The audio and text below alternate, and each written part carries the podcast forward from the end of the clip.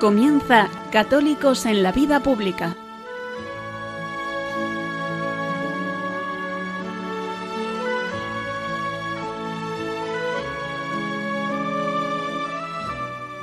Un espacio dirigido en Radio María por Luis Zayas.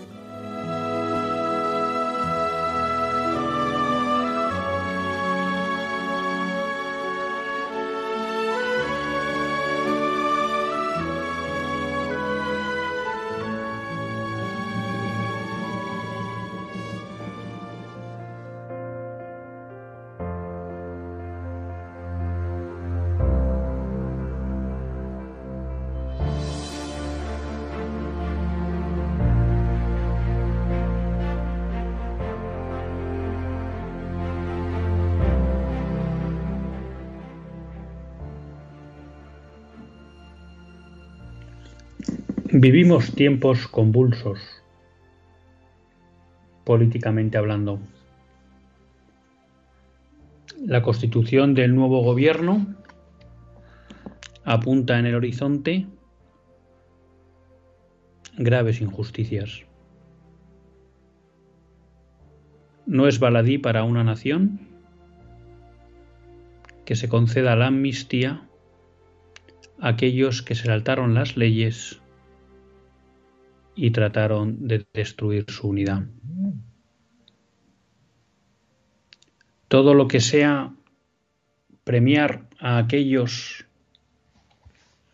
que tratan de romper la unidad y la cohesión nacional de una comunidad política, cualquiera que sea, además de una injusticia, provoca una gran debilidad en esa nación, en esa comunidad política y da alas a aquellos gérmenes que de alguna manera buscan su destrucción. Es un deber grave del gobernante mantener la cohesión y la unidad de una comunidad política. Todo lo que sea generar división, enfrentamiento y premiar a aquellos que buscan su destrucción es una grave irresponsabilidad, porque pone en riesgo la vida, la seguridad, los vínculos y el bienestar de todos los miembros de la comunidad política. Es tanto como decir que ese gobernante no está buscando el bien común. Y por tanto, de acuerdo con la teoría clásica de las dos legitimidades, la de origen y la de ejercicio, pierde su legitimidad de ejercicio. Y eso es grave. Sin embargo, que vivamos en tiempos convulsos políticamente, y en los cuales podemos analizar fuertemente o con profundidad las causas también políticas que nos están llevando o que nos han traído a la situación que estamos viviendo. Creo que es importante que como católicos no nos despistemos. Que todas aquellas personas de sentido común mantengan el juicio recto el juicio clarividente. Y la realidad hoy es que habiendo causas políticas que explican en parte lo que está sucediendo, lo más importante para explicar lo que sucede hoy en España nos remite a causas morales. España vive una profunda crisis moral de la que se derivan en buena medida las causas políticas que nos llevan a la crisis política actual. ¿Y por qué quiero hacer énfasis en esto? Porque podemos tener la tentación de pensar que solucionando el problema político, las causas políticas que lo han generado, ya hemos arreglado las cosas en España. Y nada más lejos de la realidad. Siempre se dice que toda crisis es siempre también un momento de oportunidad. Pues quizá esta crisis política que vive España y que es manifiesta a los ojos de todos los españoles, sea el momento, la oportunidad para hacer ver a nuestros compatriotas que lo que sucede hoy tiene causas más profundas que las políticas, que son morales. Y alguien podrá preguntar, ¿y cuáles son esas causas morales? Bueno, pues principal y fundamentalmente es que España ha dado la espalda a Dios. En España se está implantando un laicismo militante, consciente por buena parte de los políticos e inconsciente por la gran mayoría de la sociedad española. Cuando hablo de un laicismo consciente, hablo de una acción política dirigida fundamentalmente a construir una sociedad en la que Dios no cuente. Y a expulsar toda manifestación pública de Dios. Y eso incluye también tratar de expulsar del ámbito público a lo católico, a los católicos y en especial a la Iglesia católica. Pero en España también hay un laicismo inconsciente.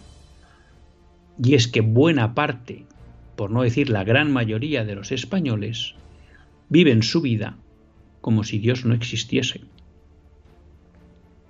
Unos porque no creen en Él y otros porque aunque creen, han caído en la trampa del liberalismo de que la fe es una cuestión privada que no tiene que iluminar su vida social.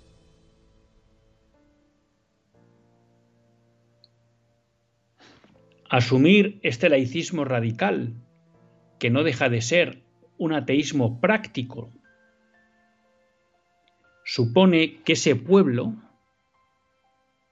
es carne fácil para el relativismo. Y por tanto es un pueblo que rechaza la existencia de una verdad objetiva y de un bien objetivo. Y que se cree esa falacia de la modernidad que de que no podemos encontrar ni la verdad ni el bien. Y eso ha supuesto que en nuestro país haya muchas legislaciones injustas que socavan el patrimonio moral que todavía quedaba en nuestra sociedad. Porque hoy nuestras leyes permiten matar al inocente. Hoy nuestras leyes no respetan la naturaleza del cuerpo humano, ni siquiera la reconocen. Hoy nuestras leyes no reconocen la patria potestad. Hoy nuestras leyes no reconocen que existe una institución básica para la educación y procreación de los hijos como es la familia. Hoy nuestro sistema político proclama que el bien y la verdad, si es que existen, se define por mayorías. Y que todo aquello que aprueben las mayorías es bueno. Y nuestro sistema no acepta ningún criterio o valoración moral de cualquier actuación del legislativo o de los políticos que no sea el voto. Pero así, queridos amigos, no se construye el bien común, no se construye una sociedad justa, no se construye una sociedad próspera, no se garantiza una verdadera libertad a los ciudadanos y a las familias. Por eso es verdad que estamos en un momento de crisis política grave, que nos obliga a afrontar una serie de causas políticas concretas que han producido esta crisis política. Pero no solucionaremos, solucionaremos de verdad el problema si no somos capaces de hacer ver a nuestros compatriotas que el problema es más profundo, que es una crisis moral. Y ahí surge la gran tarea de los católicos hoy en España, que es volver a meter a Dios en la sociedad española. Volver a explicar a la sociedad española que hay un Dios que nos ama. Y porque nos ama, nos ha dado un orden que nos lleva a poder vivir en plenitud y en felicidad. Y que ese orden, dado por un creador, debe ser respetado por el sistema político. Y que en los sistemas políticos no vale la defensa de cualquier idea, y menos el llevar a cabo y a la práctica cualquier idea, porque aquellas ideas que no respetan ese orden establecido por Dios son ideas que hacen daño. Y que por eso queremos reivindicar que la fe, como explica Benedicto XVI en múltiples discursos, tiene que tener cabida en la vida social. Porque la fe, en primer lugar, ayuda a purificar la razón humana, que sin fe se vuelve violenta. Y en segundo lugar, porque la fe es un elemento esencial y constitutivo de la nación española. Y si no queremos que esa nación desaparezca, será necesario que el pilar sobre el que se constituyó se mantenga vigoroso. Si no, se hará realidad aquello que explica en su epílogo de la historia de los heterodoxos don Marcelino Menéndez Pelayo. Y es que el día que desaparezca la fe de España, volverá a los tiempos de los huevos, de los vándalos, de los arévocos. Es decir, España dejará de ser una, y no será más que una multitud de pueblos enfrentados entre ellos, que es lo que estamos viendo hoy en España. Pero ya les digo, no nos dejemos epatar por lo urgente, la crisis política. Vayamos, como nos recordaban nuestros obispos allá por 2006, en las orientaciones morales ante la situación actual de España, esa instrucción pastoral, a anunciar el sí de Dios a la humanidad en Jesucristo. Esa es la gran aportación que podemos hacer hoy los católicos a España, a nuestros compatriotas. Ser capaces de poner a la luz la verdadera crisis moral de nuestra nación y entregarles la gran respuesta y solución a esa crisis moral, que no es otra que Jesucristo. Así sí haremos de verdad un servicio a nuestra nación. Comenzamos.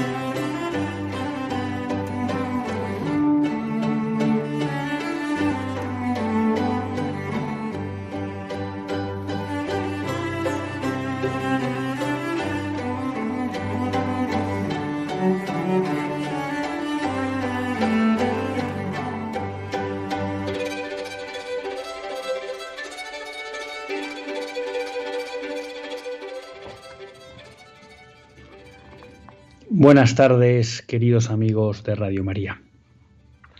Un lunes más volvemos fieles a la cita con todos ustedes en los estudios centrales de Radio María.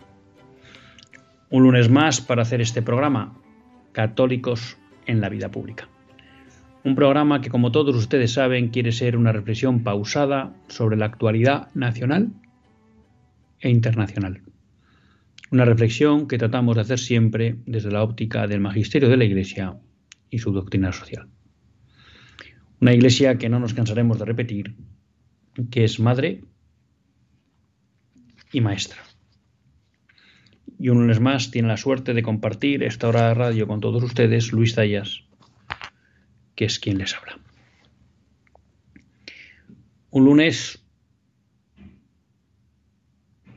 pues en el que empezábamos el programa con una cuestión que, que realmente nos preocupa.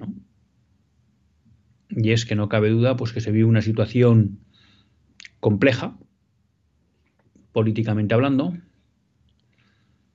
una situación que no podemos dejar de calificar de preocupante, una situación en la que de alguna manera vemos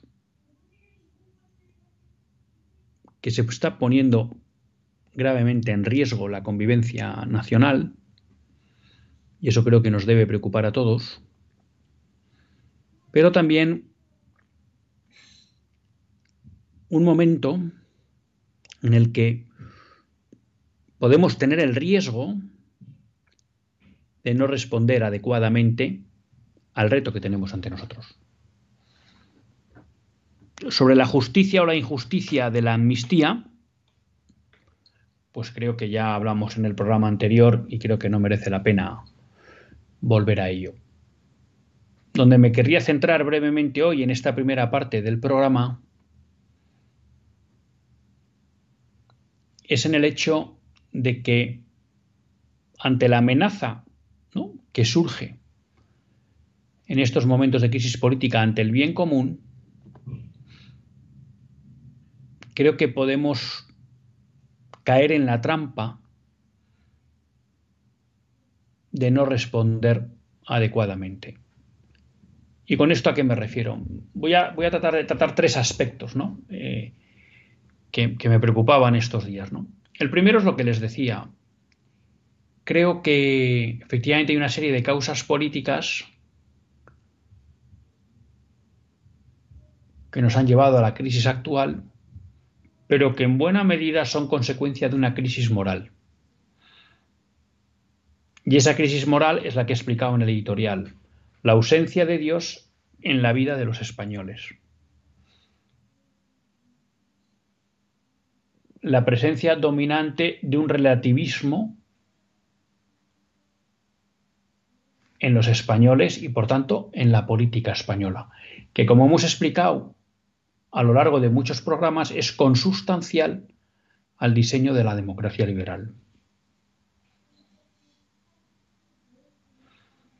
El caer en la trampa de pensar, como explicábamos el otro día glosando a Juan Manuel de Prada,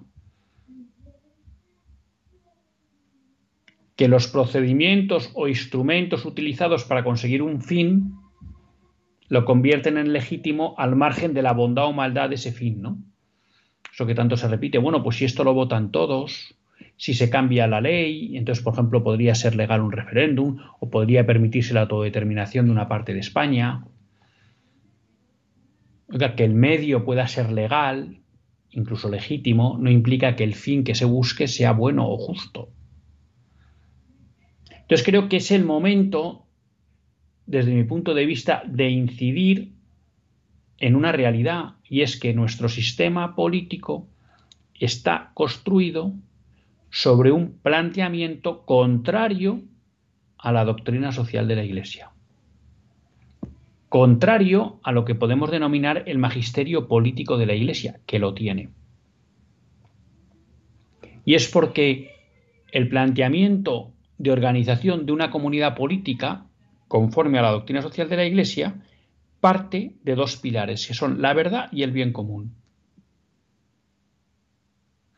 Y por tanto, si el sistema político no reconoce que existe una verdad a la que debe someterse,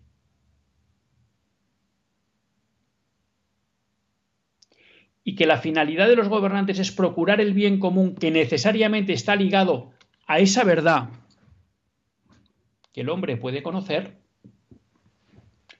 todo lo que haremos es poner parches.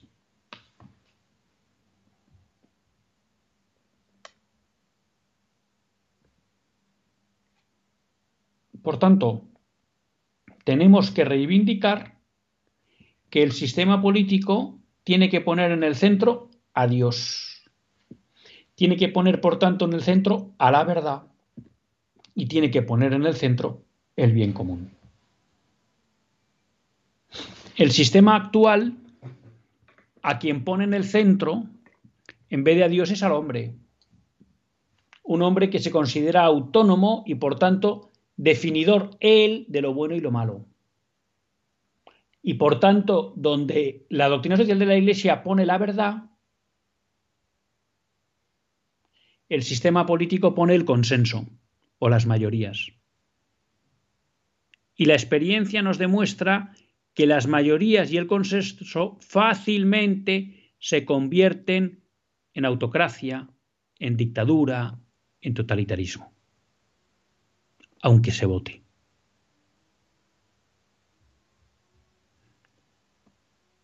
Y si no, que se lo pregunten a los niños no nacidos.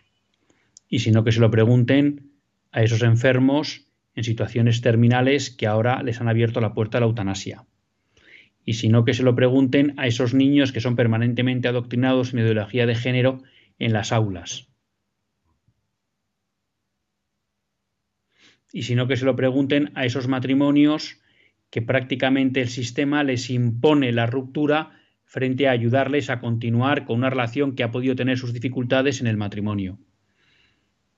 Y sino que se lo expliquen a esos padres que no disfrutan de la patria potestad real y efectiva para decidir qué tipo de educación quieren dar a sus hijos. Y sino que se lo pregunten a esas comunidades autónomas, a los ciudadanos que viven en comunidades autónomas que se ven permanentemente relegadas en el reparto del presupuesto porque sus votos no son necesarios ni claves para conformar un gobierno. Y así podríamos seguir.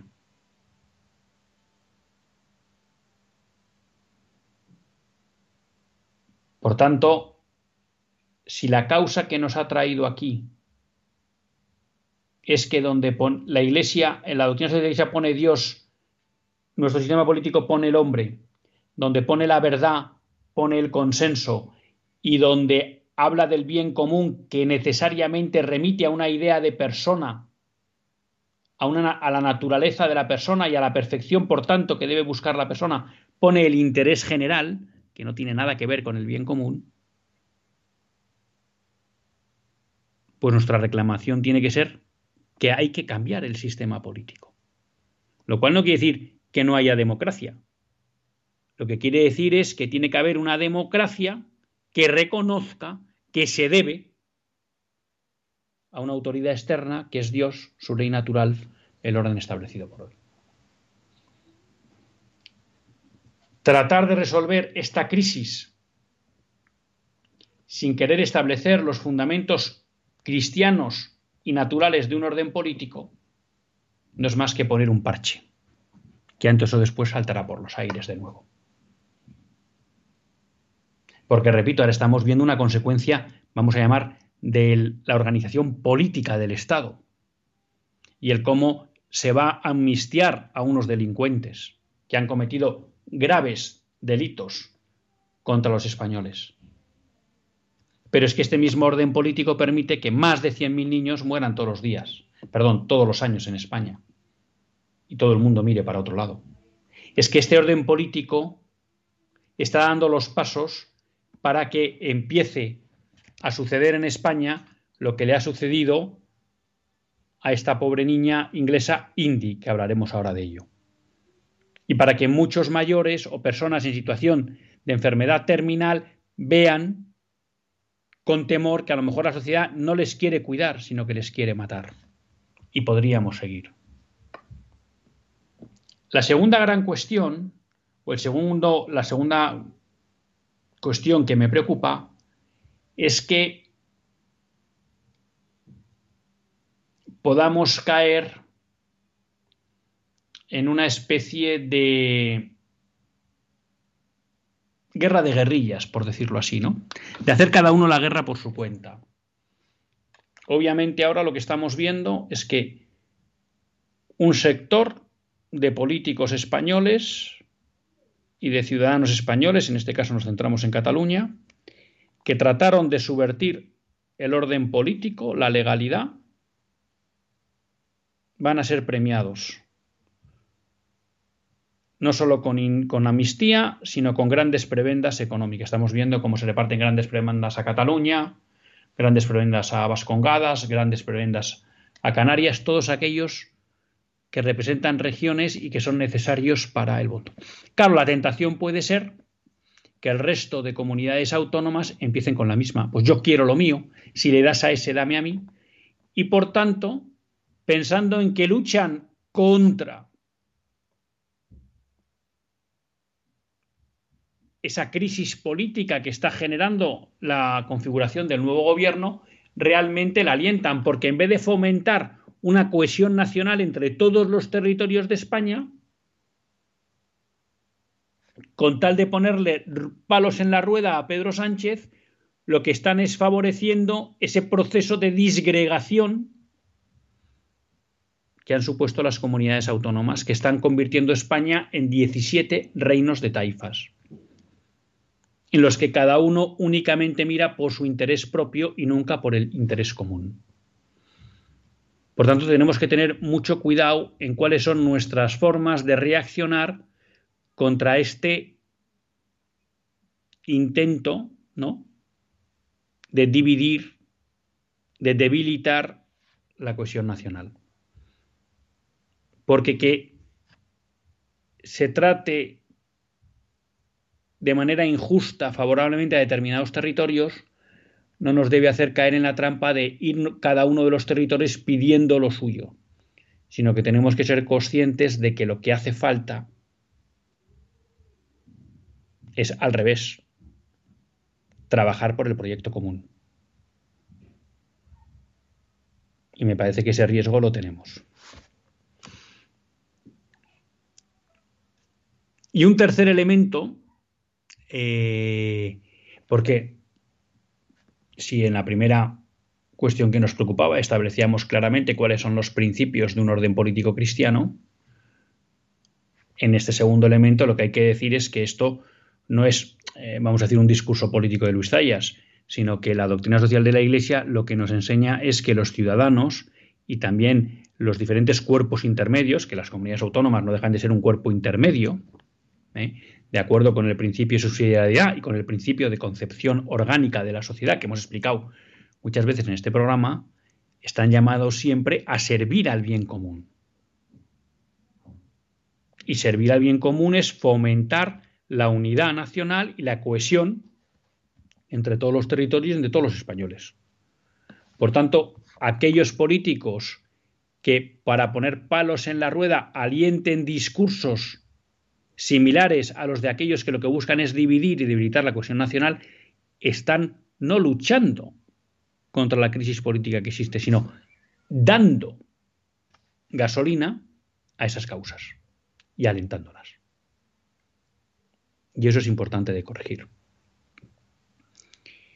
La tercera cuestión que creo que es importante es que cualquier tipo de reacción que se quiera hacer ante esta crisis política y cualquier medida que se quiera tomar para tratar de reconducirla, bueno, es importante que respete los principios de no violencia que establece la doctrina social de la Iglesia.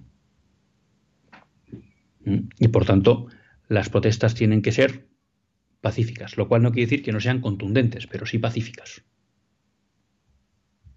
¿Mm? Y en último lugar, bueno, pues también hay un discurso desde el ámbito político eh, que creo que puede jugar también en favor de aquellos que desean ¿no? derrumbar la comunidad política española y es el permanente ataque a, la institución monárquica. Que como todos ustedes saben, eh, nosotros, cuando hemos entendido que la institución no cumplía con el deber de paralizar algunas leyes morales, pues lo hemos dicho y hemos criticado. Pero eso es una cosa y otra cosa es plantear un ataque frontal a la institución monárquica si no hace aquello que nos guste, porque la experiencia en España nos demuestra que cuando la monarquía no está, la república ha sido muy dañina eh, para la convivencia nacional. Por tanto, quiero decir, en la respuesta que cada uno desde su criterio moral quiera dar a la crisis política que estamos viviendo,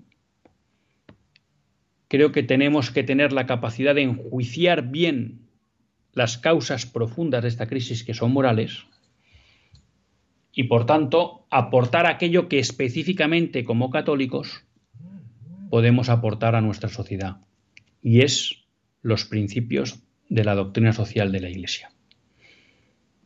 Vamos a hacer una breve pausa, me he más de lo que esperaba con esta cuestión, y vamos a abordar una cuestión de calado internacional, pero que creo que de alguna manera nos puede ir prefigurando algunas cuestiones que pueden ser de actualidad en España. Antes de dar paso a la breve pausa, les recuerdo que si quieren participar en el programa mientras este se realiza, pueden escribir al 668-594383. 668-594383. Hacemos una breve pausa y continuamos.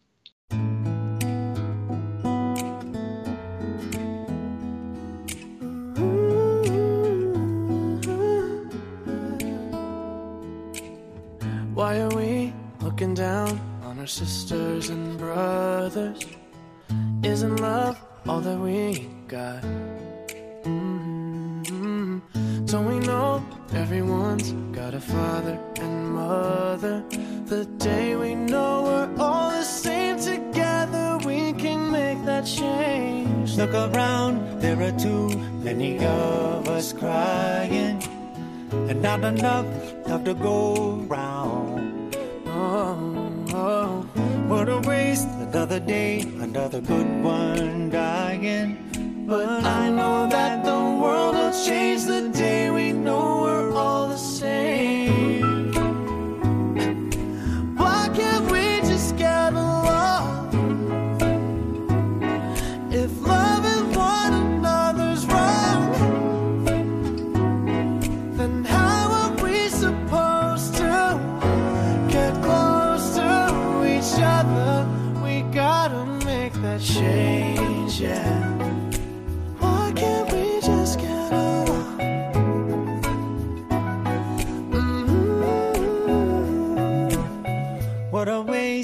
Would be to deny somebody of the chance to be their self. Mm-hmm.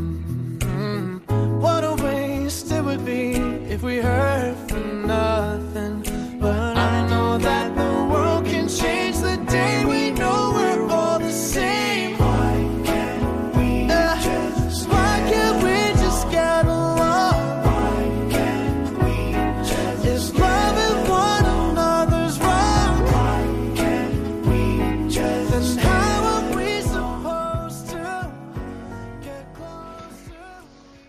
Pues después de esta breve pausa, continuamos en Católicos en la Vida Pública y lo hacen en compañía de Luis Zayas. Bueno, tenemos aquí algunos, algunos WhatsApp que hemos recibido. Eh, en uno se comenta, caminamos hacia una república federal con derecho de autonomización para todos los nuevos estados. Bueno, pues efectivamente este es el riesgo que corremos, ¿no? Tanto si se da pábulo a lo que piden aquellos que desde Cataluña o Vascongadas piden un poco una secesión de esas regiones, como si eh, somos poco inteligentes a la hora de responder a esta amenaza que existe para la cohesión nacional y la unidad nacional y por tanto empezamos a que cada comunidad entra en el juego de y yo más, ¿no? Pensando que así se le ponen palos en la rueda al, al gobierno nacional. Bueno, luego hay quien dice hace falta un referéndum en toda España para que toda la nación se pronuncie sobre el modelo de Estado. Bien, pues efectivamente a lo mejor mm, hay que, hay que ver en un momento dado, pero claro, para eso, repito, yo creo que para eso es importante que antes hayamos hecho una pedagogía, eh, los católicos, sobre cuáles son los pilares sobre los que se debe construir el orden político. Yo sé que hablo de los católicos y a veces alguno dice, bueno, entonces es un mensaje confesional. No, no, no, no es un mensaje confesional, ¿eh? porque todo el magisterio eh, político de la Iglesia se basa en la razón y por tanto es perfectamente compartible con una persona que no es creyente. Les recuerdo que pueden escribir al 668-594383. Les voy a pedir disculpas de antemano porque voy un poco justo y no sé si voy a poder eh, dar entrada a las llamadas, pero hay un tema que no me resisto a comentar. Y creo que necesita un poco de tiempo y a lo mejor eso hace que hoy pues, no pueda cumplir el compromiso con todos ustedes. Y es que, bueno, pues se ha producido ese hecho pues deleznable que de alguna manera era esperable, ¿no? Pero bueno, uno siempre quiere mantener la esperanza, por mucho que sea pequeña, viva.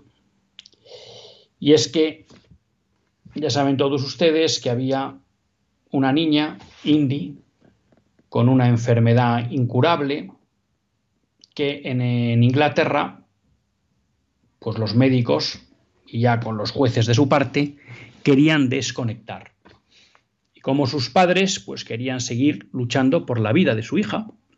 Sabían que no, que no le podían curar, pero creían y defendían que esa enfermedad se podía gestionar y se podía controlar y por tanto eso podía permitir que su hija siguiera viviendo. Pero esa no era ni la opinión de los médicos ni de los jueces. Se propuso o se planteó la posibilidad de poderlos llevar a un hospital en, en Italia, el Hospital Gemelli, y de hecho, y aquí pues hay que felicitar al gobierno de Giorgia Meloni, el gobierno italiano concedió a Indy la nacionalidad italiana para que pudiera acudir sin problemas a Italia y de alguna manera pues tratara de esquivar este control sobre su vida que quería tener la justicia inglesa. La realidad es que la justicia inglesa saltó por encima de esa nueva nacionalidad de Indy y prohibió su traslado a Italia. Y no solo eso, sino que ordenaron su desconexión. Es decir, ordenaron el asesinato de esta niña. Porque esta niña podía seguir viviendo con unos soportes vitales que si se le quitaban, acabaría muriendo. De hecho, parece ser que la propia Indy eh, pudo superar una primera crisis respiratoria y luego parece ser que con el tiempo pues acabó, acabó muriendo. Todo esto se ha hecho en contra de la voluntad de los padres. ¿Mm? Y a pesar de que había algunos médicos en Italia que parecían poder ofrecer una alternativa a la muerte de Indy. Esto es el leviatán en estado puro. Suelen decir que Hobbes, creo que era Hobbes el que decía, que el, hombre es un lobo para el hombre. Bueno, realmente lo que estamos viendo en el caso de Inglaterra es que el Estado es un lobo para el hombre, ¿no? Porque Indy no deja de ser una más de una larga lista de niños que ya han sido obligados a morir por la justicia inglesa. Charlie Gard, Alfie Evans, Isaías Hastrup Archie Battersby. no es el primero, desgraciadamente, ni me temo que será el último, sobre el cual el Estado inglés, a través de su justicia, se considera con poder para decidir quién tiene derecho a vivir y quién no. Y esto es muy grave. Porque si se nos llena la boca en estas democracias liberales del siglo XXI diciendo que hay que proteger los derechos fundamentales de la persona, y entre ellos, por supuesto, el derecho a la vida, ya vemos que no. Que los estados se consideran dueños de nuestra vida y que además se creen con la capacidad de conocer y proteger mejor que los padres los intereses de los niños, mejor que su familia. Y por tanto establecen que la opinión del Estado es la que tiene que prevalecer sobre la familia. O sea que, queridos amigos, no es que ya tengamos que discutir la patria potestad a la hora de educar a nuestros hijos. Es que nos han quitado la patria potestad para decidir sobre si nuestros hijos pueden seguir viviendo o no. Y esto es inaceptable. Y le repito, esto no es un caso aislado en Gran Bretaña. Ya conocemos varios. Y desgraciadamente lo que vemos que se produce en esos países, antes o después, acaba llegando aquí. Y buena parte de estos casos, si no todos, lo digo para que no nos llevemos a engaño, se ha hecho bajo el mandato de gobiernos conservadores. Digo, por si esto se cree alguien que esto va de izquierdas o derechas, de conservadores o progres. Que no, que no, que esto ya no va de esto. Que como muy bien ha explicado Monseñor Munilla, esto va de creyentes y no creyentes.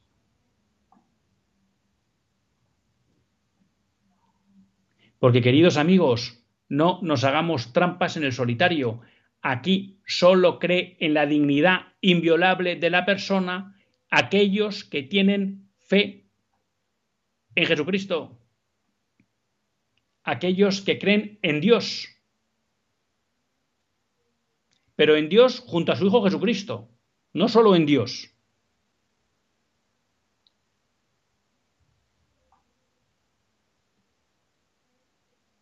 Y esto es así. Y si pensamos, y en, en cierta medida enlazo con la primera parte del programa, que vamos a parar esta marea de aberraciones sin volver a poner a Dios en el centro de la vida social, estamos muy equivocados, porque todo esto no es más que consecuencia de un ateísmo práctico y de un laicismo radical.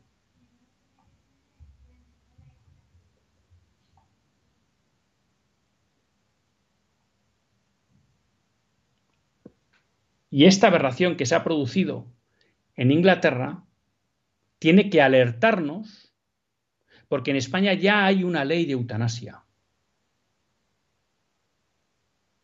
que abre en cierta medida la puerta a que los facultativos puedan, no digo decidir,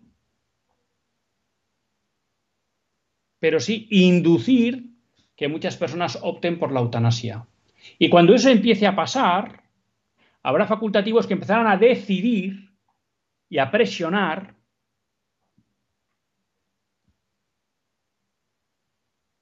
sobre quién tiene que vivir y quién no. Y en el caso de los niños, por encima de la patria potestad de los padres. Y en el caso de los mayores, pues muchas veces forzando su voluntad o sin tenerla en cuenta, como nos explican los informes que han salido de Bélgica y Holanda, en las que se habla de que más de las dos terceras partes de las eutanasias se hacían sin consentimiento del eutanasiado, es decir, del asesinado. Y esto es, queridos amigos, porque la incultura de la muerte solo puede germinar en una sociedad en la que Cristo no está presente. Si Cristo está presente, esto no tiene cabida. Entonces la solución no es pedir que los jueces no tengan poder para hacer esto.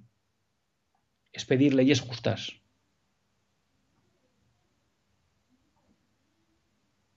Pero luego hay una de esas cosas que a uno le dejan pues sorprendido. Y es que Dios escribe recto con reclones torcidos. De este drama Dios ha sabido sacar esperanza. Ha sabido sacar bondad y belleza. ¿Y por qué les digo esto? Porque los padres de Indy, que no eran creyentes, viendo el infierno que dicen ellos han vivido con jueces y médicos, al conocer una voluntaria cristiana que les estaba ayudando y que les habló del paraíso, dijeron, nosotros para nuestra hija no queremos este infierno, queremos el paraíso. Y la bautizaron, no siendo creyentes ellos.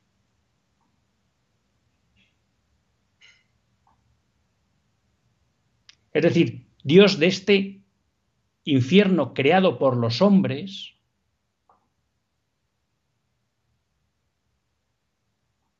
ha sabido sacar cielo. Y hoy es el día en que Indy ha muerto bautizada. Pero no solo eso, sus padres van a dar el paso de bautizarse. ¿Mm? Todo esto lo pueden leer en Religión en Libertad. Los padres van a dar el, el paso de bautizarse porque no quieren vivir el infierno que les ha demostrado que es esta sociedad sin Dios.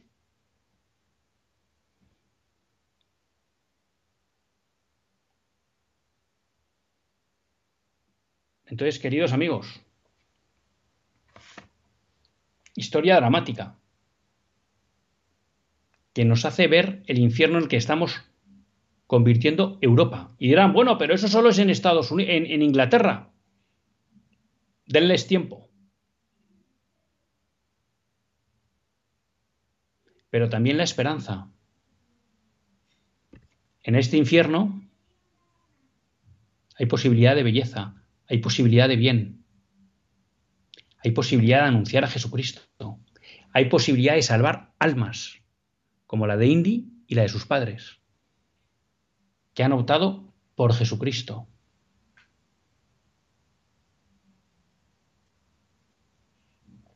Y esto me remite a dos mundos donde yo creo que los católicos tenemos que ser especialmente diligentes porque van a ser la piedra de toque con la sociedad que vivimos hoy.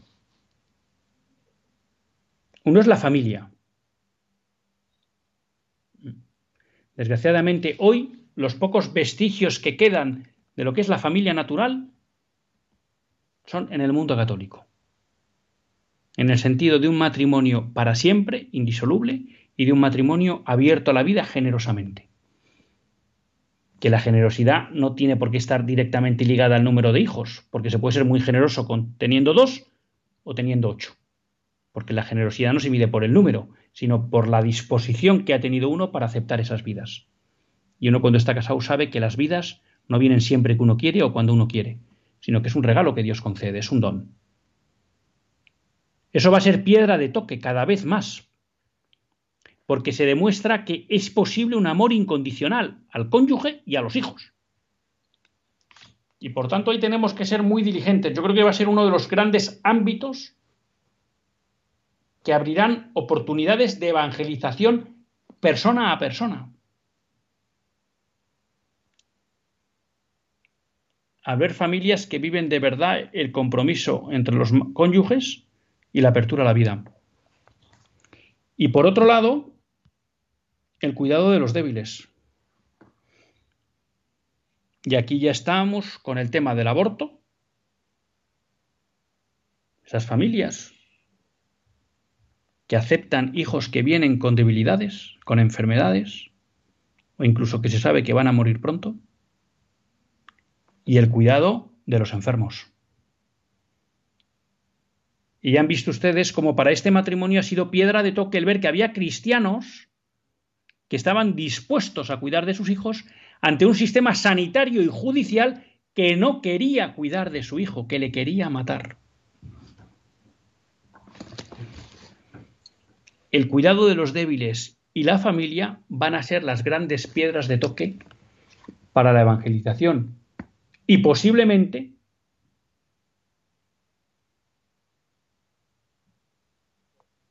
para la transformación de nuestra sociedad y para curar esa crisis moral en la que vive España. Recibimos aquí un mensaje de Fernando Calderón que nos escucha desde Costa Rica. Muchas gracias, Fernando. Está preocupado por lo que sucede en España y que todo eso puede tener incidencia en Hispanoamérica. Pida a Dios que la manifestación y presión sea pacífica y tenga un desenlace para bien para todos. Pues sí, desgraciadamente, eh, desgraciadamente, efectivamente, pues mucho de lo que sucede en España, pues luego va, va, va o tiene impacto en, Hispanoamérica, ¿no? Luego aquí me hacían una anotación, don Luis, recordarle que la iglesia en Bretaña es anglicana y esta sigue y no conocen la fe y la creencia en Dios, siguen el ateísmo y el poder del Estado. Bueno, es verdad que la iglesia anglicana está muy, está muy degenerada.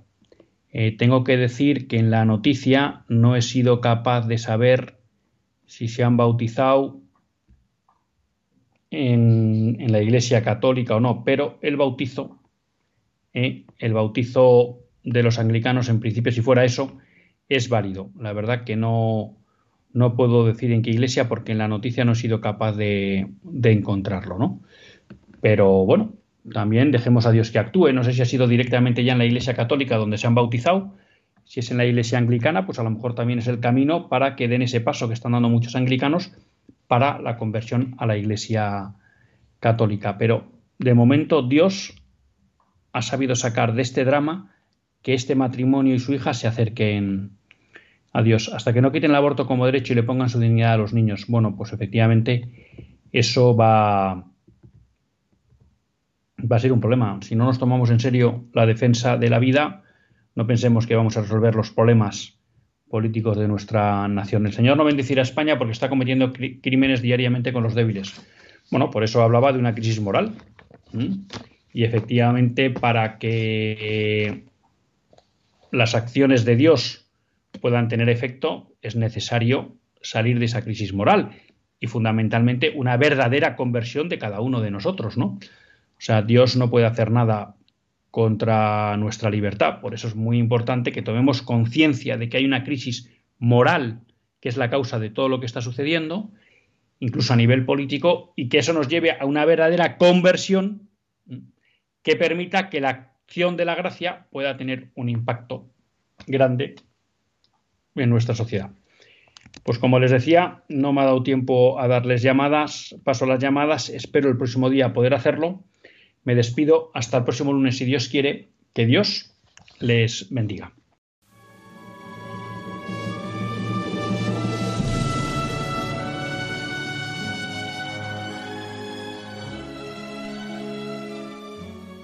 Así concluye Católicos en la Vida Pública, un programa que dirige Luis Zayas.